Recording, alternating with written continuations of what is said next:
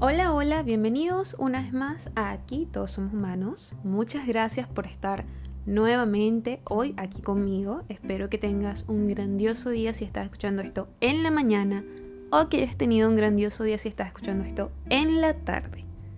El episodio de hoy me gustaría comenzarlo con algo que encontré en internet unos días después de que grabé el desarrollo de este episodio y que no esperaba tenerlo para el momento de lanzar este capítulo, pero me parece que va bien a tono con esto y por eso quiero compartírselos.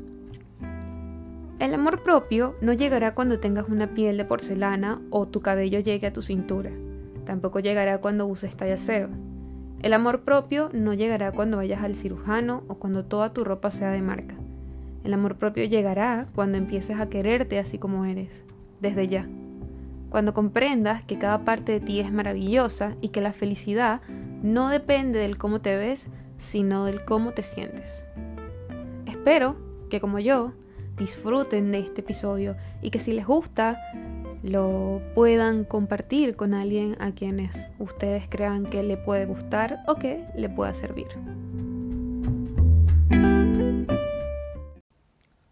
Hace un tiempo estuve en una plataforma de escritores donde básicamente tenías que hacer posts escribiendo sobre cualquier tema que te gustara.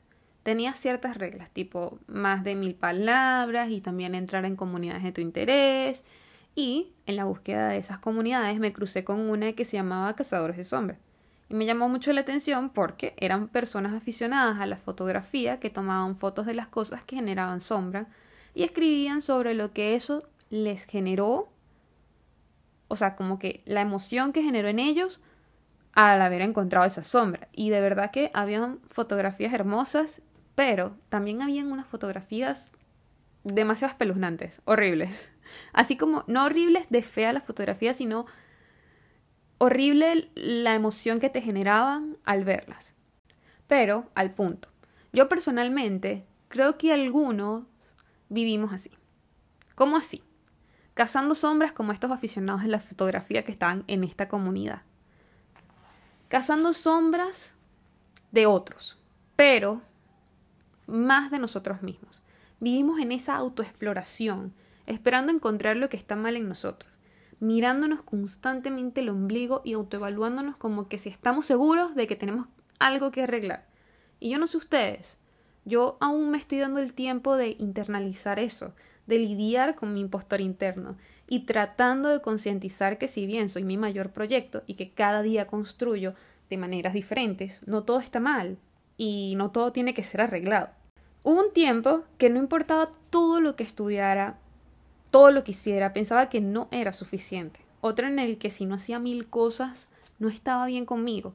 Mis 24 horas estaban todas llenas. Muchas veces solo dormía que si un par de horas y sin embargo sentía que todavía me faltaba tiempo. Que sentía que si no era fuerte, independiente, potra, empoderada, mamá, papá, madrastra y mejor amiga del mundo, astronauta, no era nada.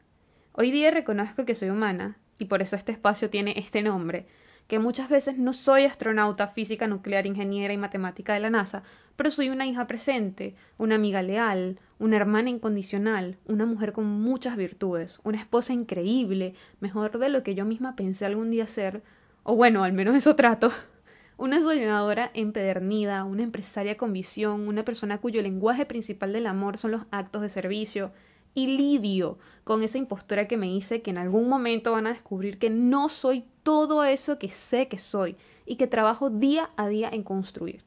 Si hoy esta voz está en tu cabeza, silénciala. Porque esa vocecita muchas veces es un diálogo externo que de tanto escuchar inconscientemente internalizamos y se convierte en nuestro cazador de sombras. Deja de apuntarte, señalarte y acusarte.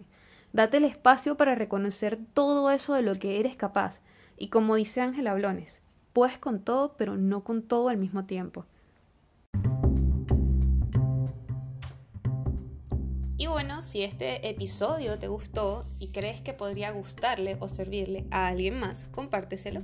No olvides suscribirte y apretar la campanita de notificaciones para que no te pierdas ninguno de mis episodios. Bye bye, besos.